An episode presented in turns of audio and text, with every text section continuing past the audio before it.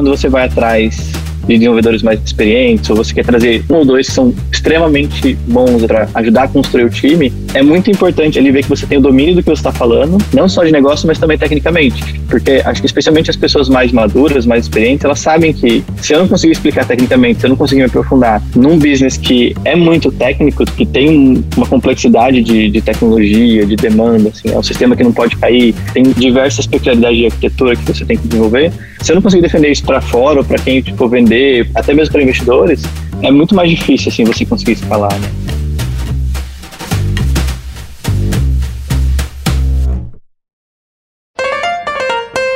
Olá, aqui é o Marcos Toledo para mais um Canary Cast. Hoje a gente conversou com o João Miranda, que é fundador da Hash, uma empresa de infraestrutura para pagamentos. A gente cobriu desde o começo da carreira dele, lá no Pagarme, até a concepção da Hash e como ele tem se desenvolvido como CEO. Espero que gostem.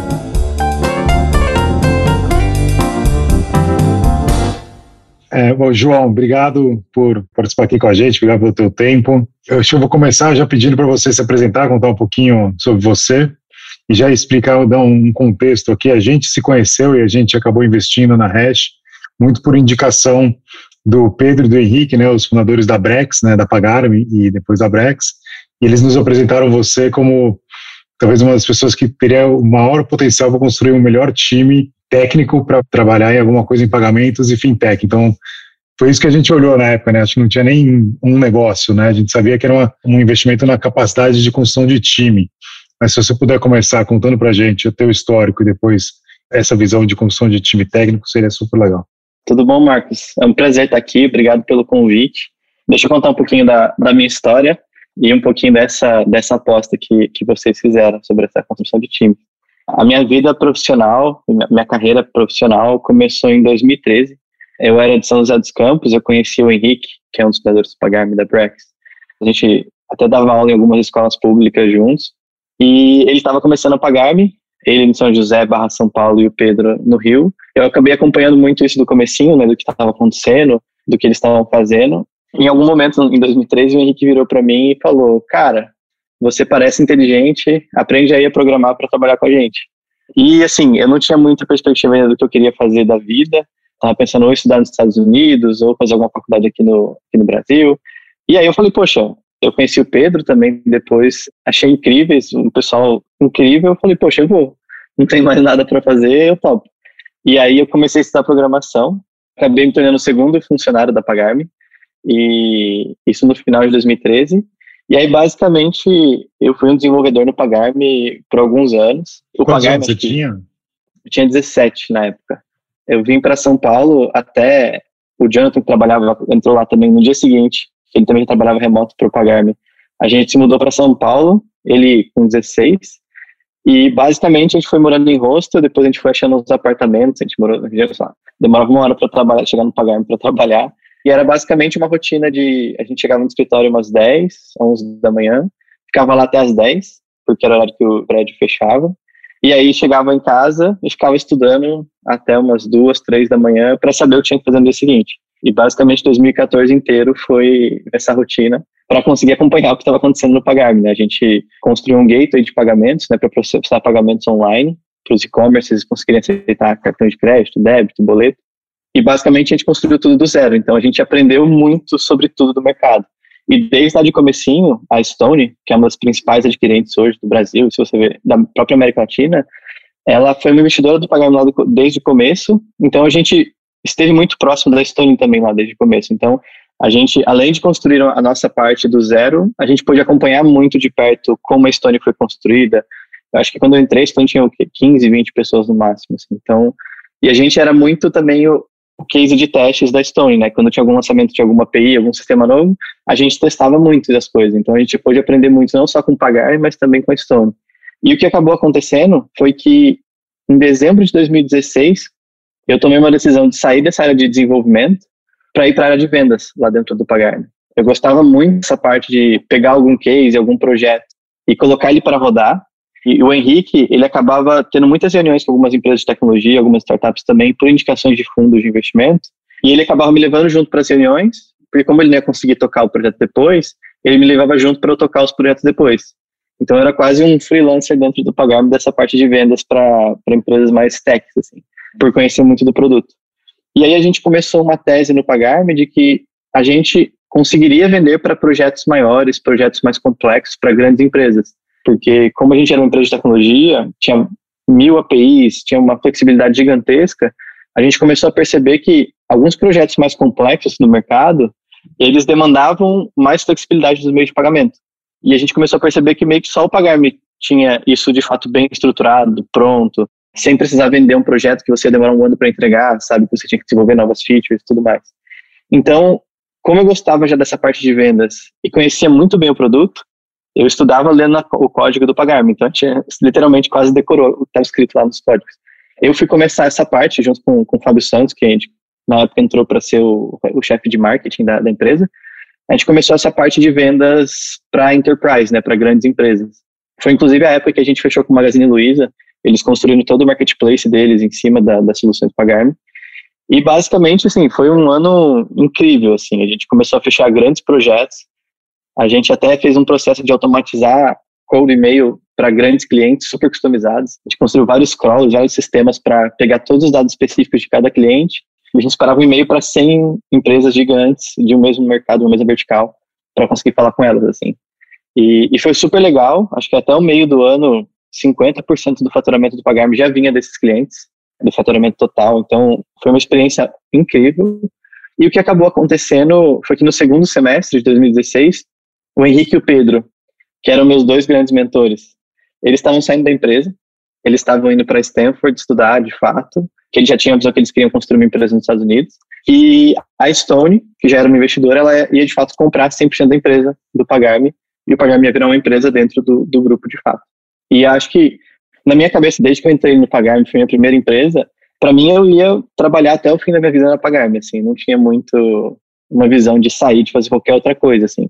Mas acho que esse momento, especialmente com a saída do Pedro e do Henrique, me marcaram muito e acho que foi quando eu vi, falei, poxa, acho que o Pagarme vai entrar em uma outra fase agora, com uma, uma visão muito diferente do que a gente tinha lá no começo, é, um perfil de tocar empresa muito diferente do que a gente tinha, né? Os dois representantes da cultura do Pagarme estavam saindo, que eram Pedro e Henrique, então foi quando, de fato, eu decidi sair do pagar e falar, vou fazer alguma outra coisa. E nisso, eu não fazia ideia do que fazer, assim. Inclusive, eu fiquei muito preocupado, falando, poxa, o que, que eu vou fazer da vida, né? Eu não tenho faculdade, porque eu acabei largando a faculdade durante o pagar-me para focar 100% no pagar-me. Eu nunca tinha trabalhado em lugar nenhum, então na minha cabeça eu só sabia trabalhar no pagar-me. Acabou que eu tive duas propostas de trabalho, uma de uma empresa de meio de pagamento e outra da própria Stone, que tinha um time lá dentro construindo antifraude. Mas ainda assim, para mim, eu não estava muito confortável em aceitar essas propostas. E foi quando eu tive uma ideia, que já dando um spoiler, ela morreu em uma semana, que era de fazer uma consultoria. Porque nessa época de vendas, a gente conheceu muita empresa, conversou com muita, muita gente, e tinha muita empresa que virava para mim e falava: João, eu não quero usar o Pagar-me, eu quero fazer o meu próprio Pagar-me. Eu quero vender uma solução para os meus clientes. Assim. Isso já acontecia na, naquela época.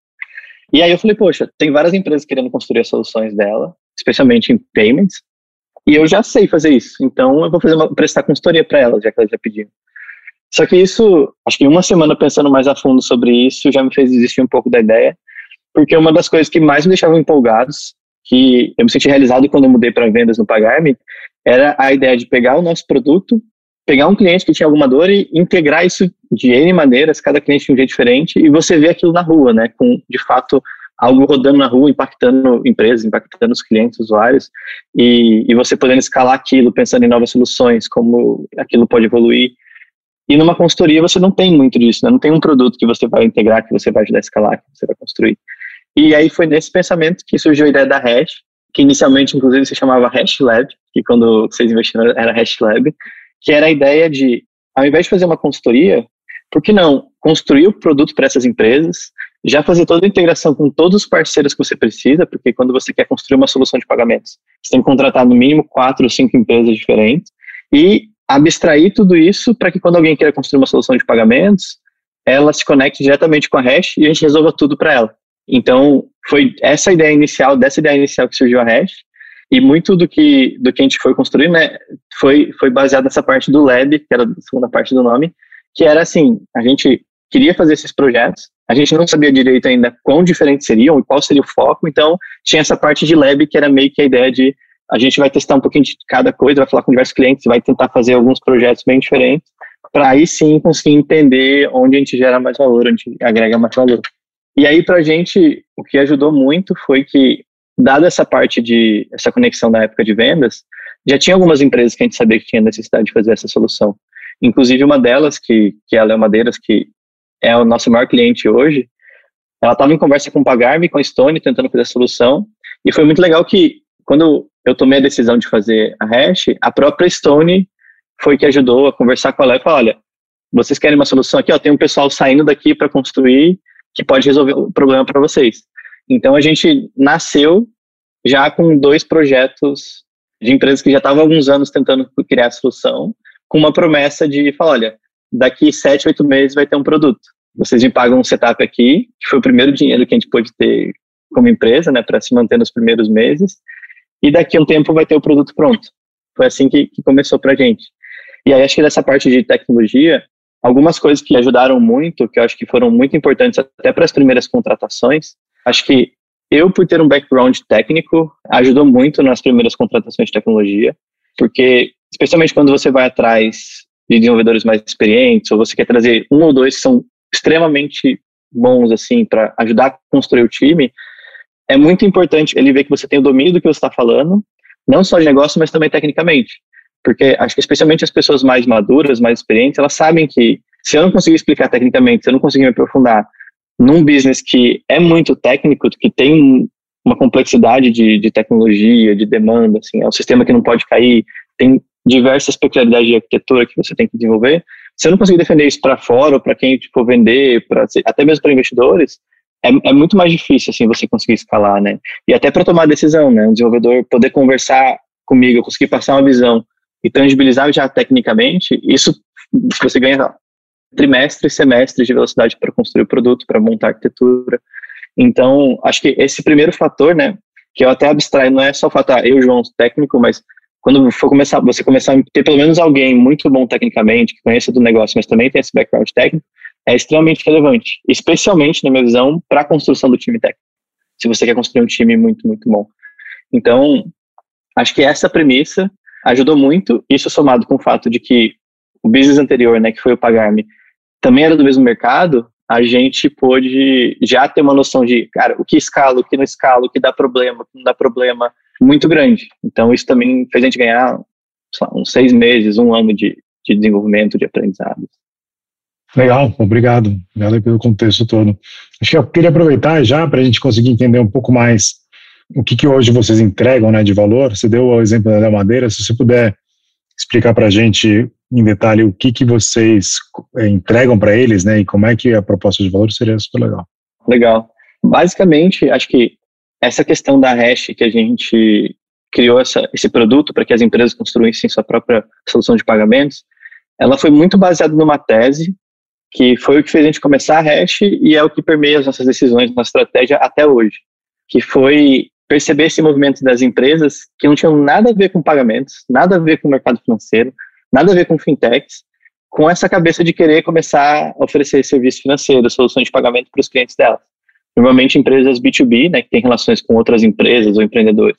E o que a gente acredita, o que a gente viu, e foi a tese que a gente construiu, né, que a gente se baseia, foi que essas empresas que já têm uma relação com empreendedores, com pequenas e médias empresas, ela está muito melhor posicionada para oferecer esses serviços do que as empresas que oferecem serviço como seu core business, né, como sua, como sua solução.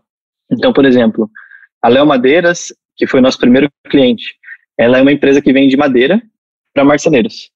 Ela fatura aproximadamente 3 bilhões de reais e ela vende para até 200 mil marceneiros espalhados pelo Brasil.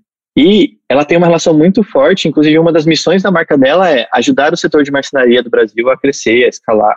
Então, o próprio marceneiro, né, que é o cliente dela, já olha para ela de uma maneira muito diferente, como parceiro, como assim, se der algum problema aqui no meu negócio, eu sei para quem eu posso pedir ajuda, que é a Léo.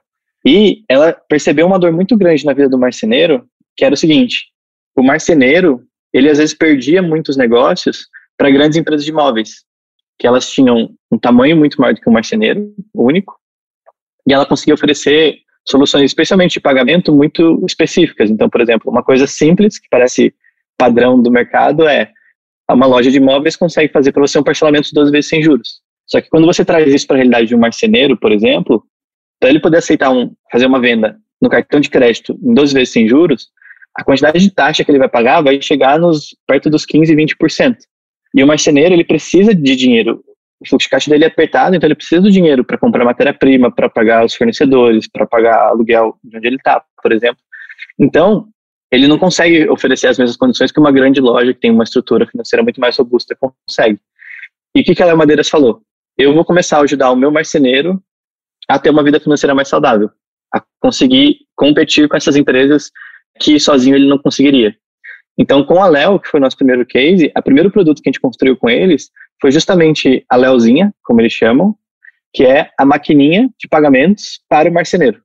Então, a Léo Madeiras vende para o marceneiro uma maquininha de pagamentos e o marceneiro consegue aceitar cartão de crédito e débito com essa maquininha. E qual o ponto, né? Até aí, teoricamente, qualquer adquirente poderia oferecer a mesma coisa, né? Uma maquininha para o marceneiro aceitar pagamentos. O que ela fez foi integrar essa maquininha no negócio do marceneiro, no negócio dela. Então, o que, que ela fez? Quando o marceneiro faz uma venda, ele parcela aquela venda, ele consegue alocar parte daquela venda na hora da transação para ele receber esse valor como crédito na Léo Madeiras. Então, por exemplo, você vai fazer um projeto de uma mesa, o marceneiro vai falar, olha, essa mesa vai, ser 10, vai custar 10 mil reais. Quando você for pagar, por exemplo, em 10 vezes no seu cartão, o marceneiro vai falar, olha, desses 10 mil reais, eu quero mandar 5 mil reais para Léo, porque é o que eu vou comprar de insumo para fazer essa mesa. Então, quando a transação for aprovada, no mesmo instante, ele vai ter 5 mil reais lá na Léo como crédito para ele comprar madeira. Sem custo, sem taxa, sem nada. Livre de qualquer taxa. E para a Léo, basicamente o que ela está fazendo de troca é, ao invés de ela receber um cheque do marceneiro ou dar crédito para ele sem nenhuma garantia para ele poder fazer um projeto, ela agora está dando um crédito, tendo um recebível de cartão de crédito como garantia. Então, ela basicamente reduz o risco dela para quase zero. E ela fomenta que o marceneiro compre mais com ela, porque é o único lugar que dá crédito sem custo para ele. Então, ela aumenta a margem de vendas. Assim, a gente está fazendo alguns estudos. De ano para ano, marceneiros que antes não usavam a Leozinha e agora usam a Leozinha, eles começaram a comprar 20% mais de produtos do que eles compravam antes de usar a Leozinha, por ser mais barato e por ele conseguir um crédito que não tem outro player que consegue competir com esse, esse custo, né? E toda essa infraestrutura, né, desde a maquininha, o software da maquininha, a operação de pagamentos em si, até a parte operacional, né, de como o marceneiro vai comprar aquela maquininha. A gente tem um funil de aquisição que o marceneiro se cadastra, ele escolhe a campanha que ele quer, qual maquininha, quais taxas. A gente dispara a logística, né, então a gente tem um parceiro logístico que a gente integrou via tecnologia para ele montar o welcome kit de cada cliente, e fazer a entrega, apresentar essa maquininha para o marceneiro, todo customizado com a marca da Léo.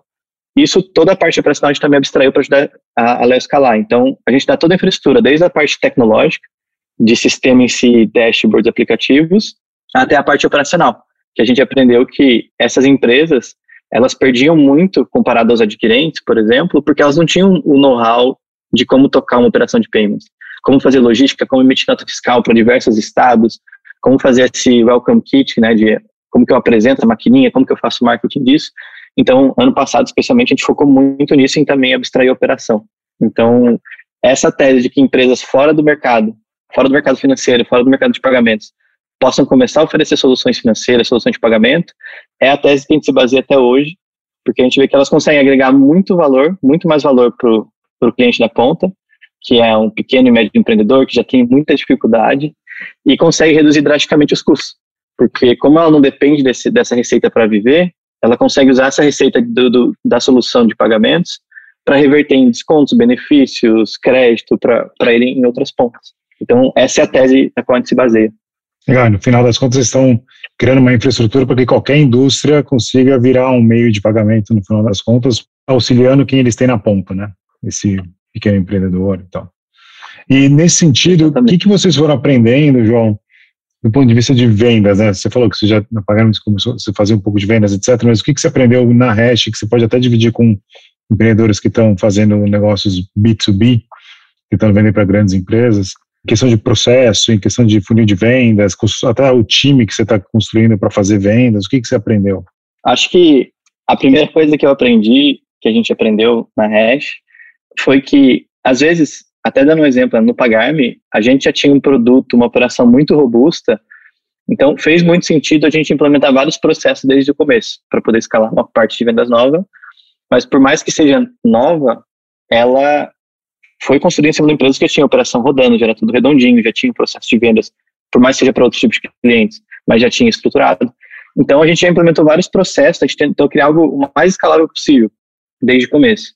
Na Hash, que a gente aprendeu fazendo isso do zero, nesse, começando já com esse foco de clientes grandes, foi que, assim, não dava para a gente correr, por mais que a gente já soubesse qual seria o endgame, né, qual seria a solução final de, tipo, ah, putz, no mundo ideal a gente vai ter um time assim, que vai fazer a primeira qualificação, a gente vai fazer um hunting de tais e tais verticais e depois vai cair para um funil de, de vendas, que vai ter vendedores específicos com um time de soluções técnicas que vai ajudar a montar a solução e depois fazer o onboarding. Enfim, tem várias coisas que dá para fazer de mundo ideal que a gente viu que, assim, se a gente fosse começar assim, a gente não ia sair do lugar assim, a gente ia perder muito, muito, muito tempo, assim. Então, o que a gente fez foi, poxa, vamos fazer uma lista, quais clientes a gente acha que a gente mais consegue ajudar a resolver o problema, quais são os casos mais parecidos, por exemplo, com uma Léo Madeiras, que a gente consegue achar, e vamos dar um jeito de acessar essas empresas do jeito que for, assim, seja pedindo ajuda para os investidores, seja mandando e-mail, mensagem no LinkedIn ultra customizada para eles, seja descobrindo pessoas que têm contatos lá dentro, assim, não importa, assim, ultra manual, até chegar num nível de, de fato, você conseguir ter 10, 15 clientes. Isso no mercado você vendendo para grandes contas, né? Que representem muito, muito, muito, muito bem o que você faz e o valor que você agrega, assim.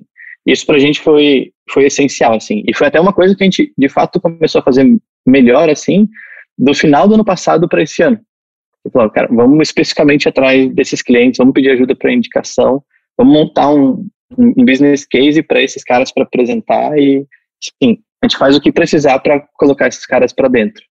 E aí, depois disso, algo que começou a dar muito certo para a gente também foi, agora que a gente tem cases, como o próprio Léo Madeiras, e é muito fácil tangibilizar o valor que a gente gera, a gente tem agora números para comprovar esses dados, para confirmar essas teses, agora vamos fazer cases, assim. Então, isso foi uma das coisas, assim, que mais ajudou a gente esse ano foi divulgar case. A própria Léo Madeiras foi esse ano que a gente sentou com eles, que a gente já atingiu uma maturidade de escalar a operação, já atingiu um volume relevante, para sentar com eles e montar um case mesmo. E isso divulgar na mídia, com ajuda de assessoria, divulgar em alguns canais. Algumas revistas, por exemplo, a gente sabe que um, o mercado de autopeças tem uma demanda muito parecida com o mercado de marcenaria. Vamos achar as revistas e os conteúdos que as pessoas desse mercado acessam e divulgar o case da Léo Madeiras lá. E isso acabou ajudando muito, assim, que as empresas que vêm, fica muito mais fácil você tangibilizar. Falar, poxa, eu quero isso. E assim, a gente recebe e-mail falando, ah, eu quero implementar a solução da Léo Madeiras no meu, mercado. Assim, a gente recebeu vários e-mails nos últimos meses de gente falando isso, assim. Então, e dá um jeito, assim, de construir o case, independente se não tem um processo estruturado, não tem um processo escalável, achar esses primeiros cases, escalar, garantir que eles rodem bem, que eles estejam felizes, e depois usá-los como case para divulgar na mídia, divulgar onde der, onde você conseguir. É, isso a gente viu que trouxe muito, muito resultado para a gente nesse, nesse mercado, assim. É muito legal. E era até uma grande preocupação nossa, poxa, eu vou ter pouquíssimos clientes com um volume super concentrado neles, né?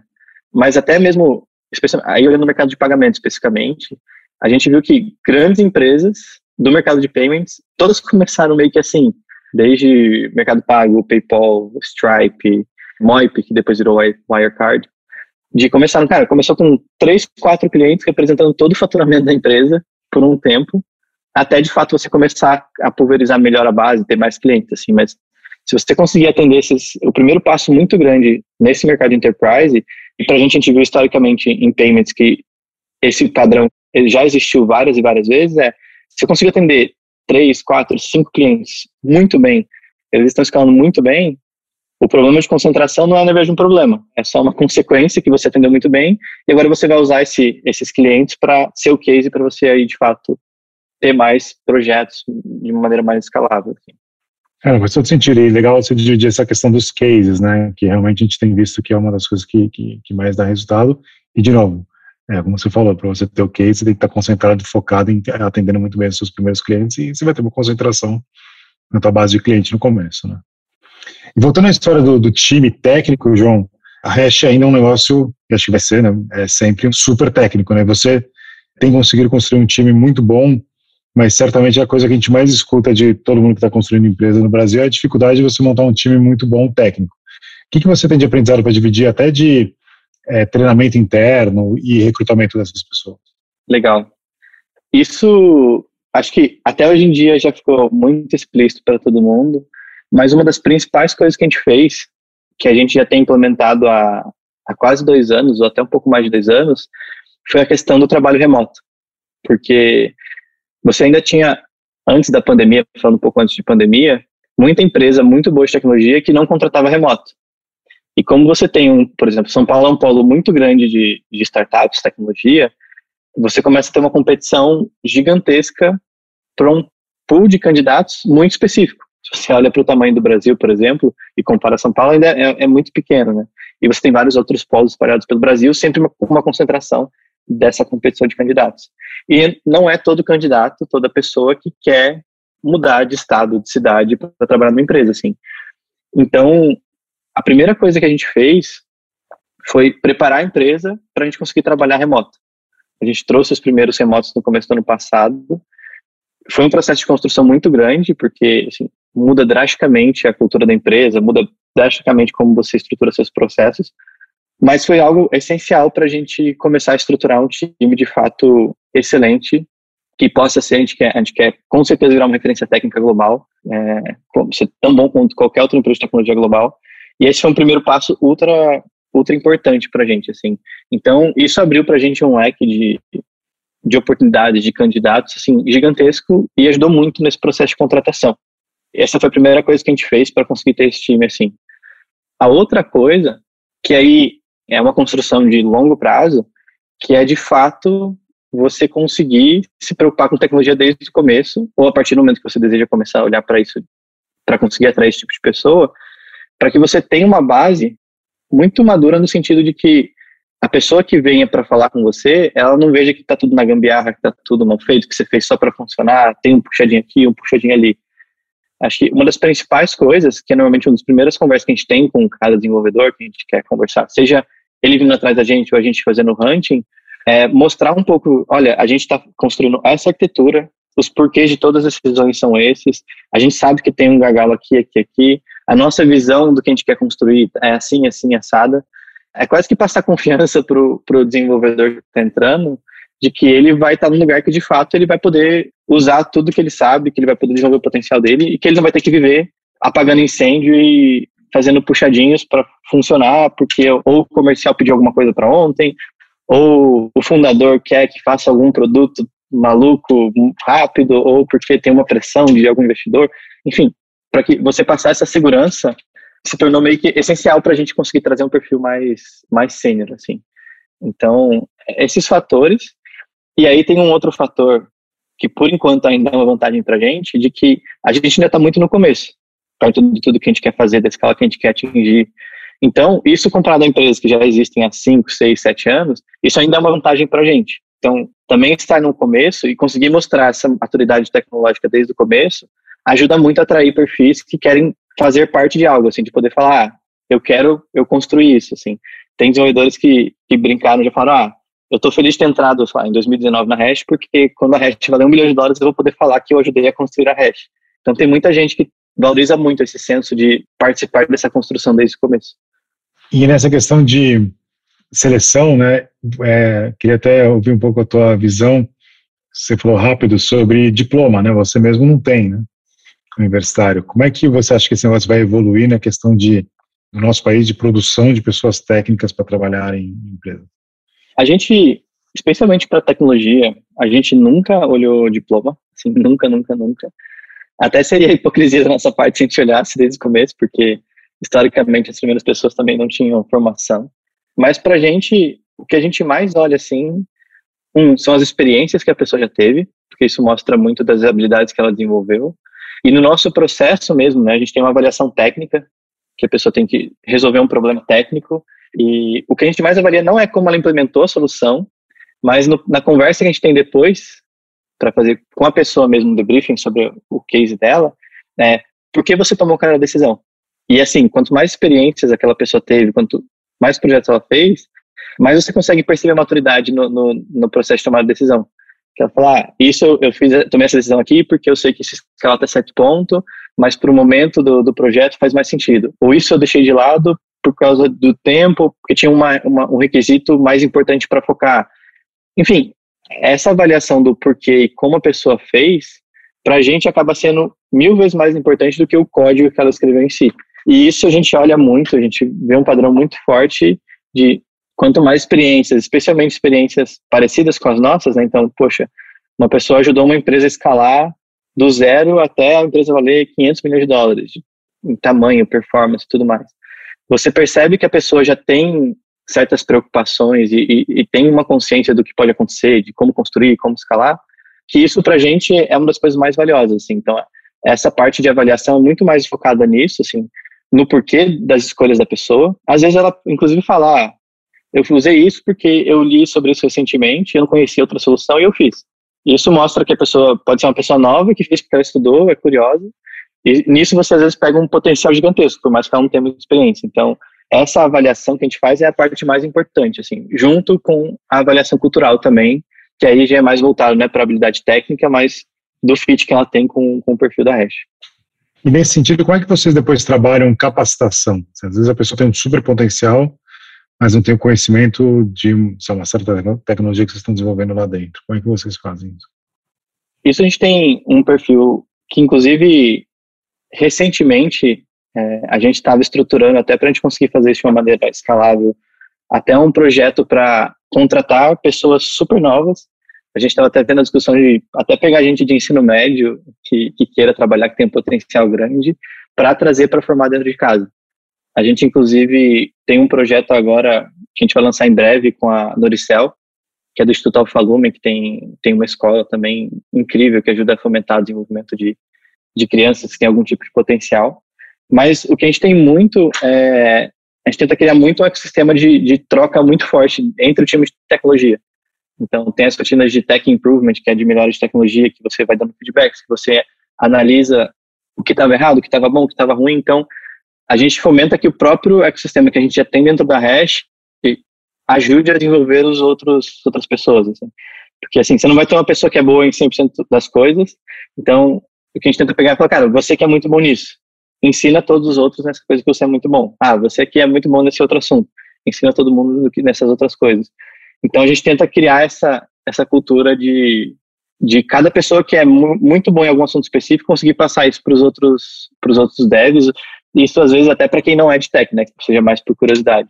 Então a gente tenta fomentar internamente essa troca de, de conhecimentos, que no limite ajuda todo mundo, assim, né?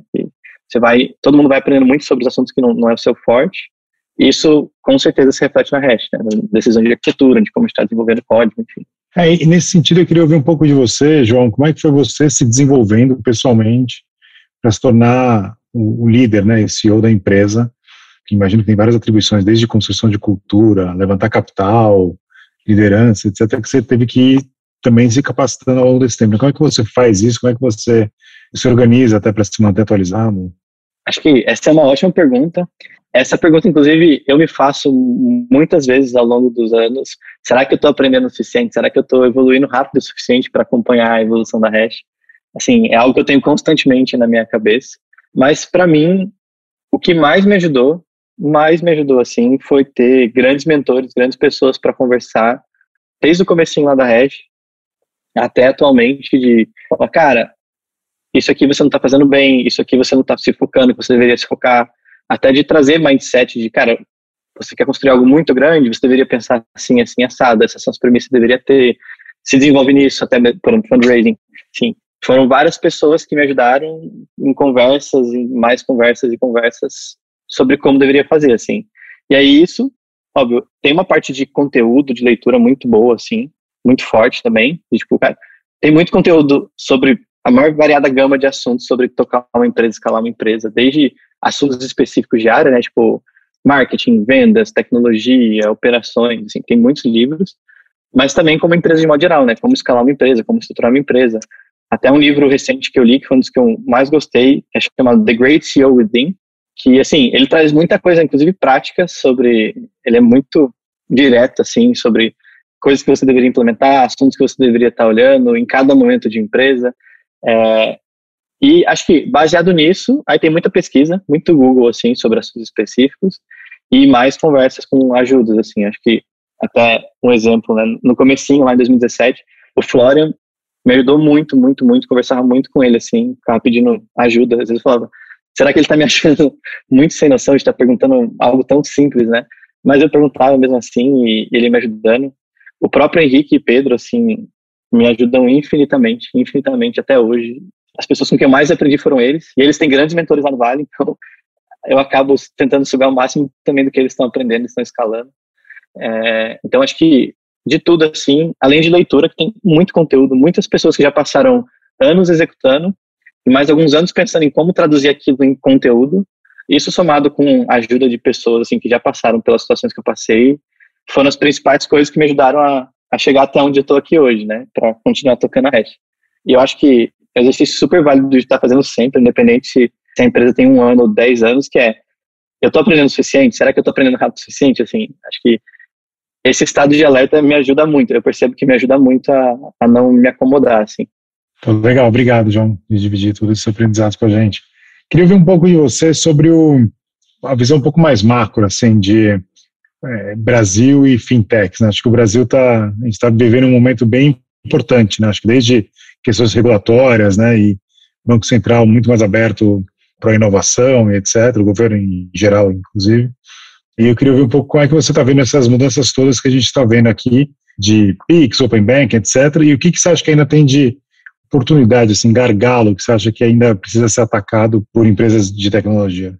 Acho que o momento do Brasil, de fintech no Brasil, assim, tá maravilhoso, assim, tá super, super, super quente. E eu já vi muita gente falar, ah, deve tá saturando, ainda já, já vai ter empresa suficiente. Mas assim, se você começa a olhar números, né, tipo, cara, olha o tamanho do nosso país, geograficamente falando. É assim, isso traz uma complexidade gigantesca de existir poucas empresas atendendo bem o país inteiro. Olha o tamanho da nossa população, olha o tamanho do número de empresas e especialmente o crescimento de número de pequenas e médias empresas surgindo. E assim, em qualquer âmbito desses, pouca coisa já bem resolvida, assim, especialmente no mercado financeiro desde as soluções de pagamentos é, até soluções de serviços financeiros, a, a, as dores como a distribuição dessas ofertas financeiras são feitas ainda no Brasil. Então, assim, você está muito, muito, muito no começo, assim, de tudo que está acontecendo. E, de brinde, o Banco Central está com diversas iniciativas para construir mais soluções, né? Desde o PIX, é, sistema de pagamentos instantâneos, até a implementação do Open Banking, que é basicamente você oferecendo para as empresas né, de tecnologia uma plataforma que nunca existiu antes, com literalmente infinitas possibilidades do que pode ser feito ali em cima, assim, né? Não tem, não tem histórico, não tem, ah, isso aqui foi bem feito. Não, é, é um cenário diferente de não foi feito nada, porque não existia antes, assim. O que, que dá para fazer? Que dor que dá para resolver, assim. Então, é uma folha em branco que a gente tem e, assim, é difícil você achar momentos num país que você vai ter uma folha em branco desse jeito, né? Então, assim, de agora para até daqui dois, três, até cinco anos, né? Porque o Open Bank ainda vai demorar um tempo para estruturar os sistemas ficarem robustos, você tem uma folha em branco que você pode construir em cima disso para resolver alguma dor que você está vendo, assim, né? Então, é um momento muito único, assim, né? De, da história de um país mesmo, quando você olha, né? Inclusive, tudo acontecendo muito rápido, muito, tudo meio junto, né? Então, é algo que, assim, todo mundo deveria, que, especialmente que já, já tem um pezinho no mercado, já conhece um pouco, já conhece algumas dores, não deveria perder a chance de aproveitar para tentar resolver essas dores que, que a pessoa conhece. Assim.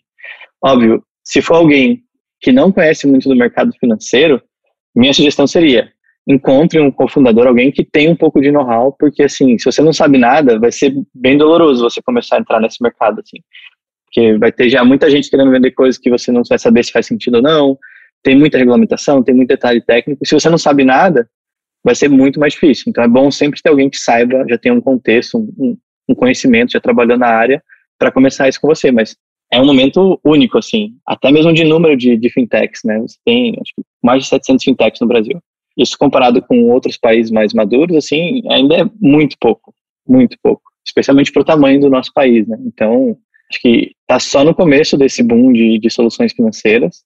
Dores tem infinitas, assim, até mesmo a gente brinca, né? A gente conversa com cada cliente nosso, conhece uma rede de dezenas de milhares, centenas de milhares de pequenas e médias empresas, E cada um começa a trazer uma dor diferente que essa pequena e média empresa tem. A gente fala, caramba, como que pode existir tanto problema, tanta dor assim, que a gente nunca ouviu falar, assim. Então, ainda tem um espaço gigantesco para se explorar aqui no Brasil.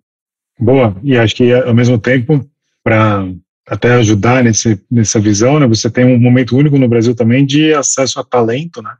Cada vez mais gente muito boa querendo se juntar a empresas novas, né? E acesso ao capital, né, que ainda é muito pequeno no Brasil, mas está crescendo muito rápido. Né? Exatamente. Eu acho que até você tem um, um ciclo, né, de empresas que já escalaram, que construíram grandes negócios, que geraram muito valor, e de pessoas que estavam dentro das empresas que acompanharam esse crescimento, né? E agora essas pessoas conseguem ou montar outras empresas, ou entrar em empresas mais novas. E já falar, olha, isso aqui quando a gente escalou lá atrás, na outra empresa, a gente teve essa, essa dor, a gente teve aquela dor. Então, você ganha anos de maturidade para o mercado e pessoas que já viveram essa escala para começar a construir empresas, montar time, desenvolver times, né? Então, você potencializa, né? Quase que vira exponencial, assim. Várias pessoas estavam numa empresa que escalou, que sofreu para escalar lá atrás, porque não tinha muito acesso a capital, não tinha muito conhecimento, não tinha muito acesso a talentos no Brasil, e conseguiu chegar lá.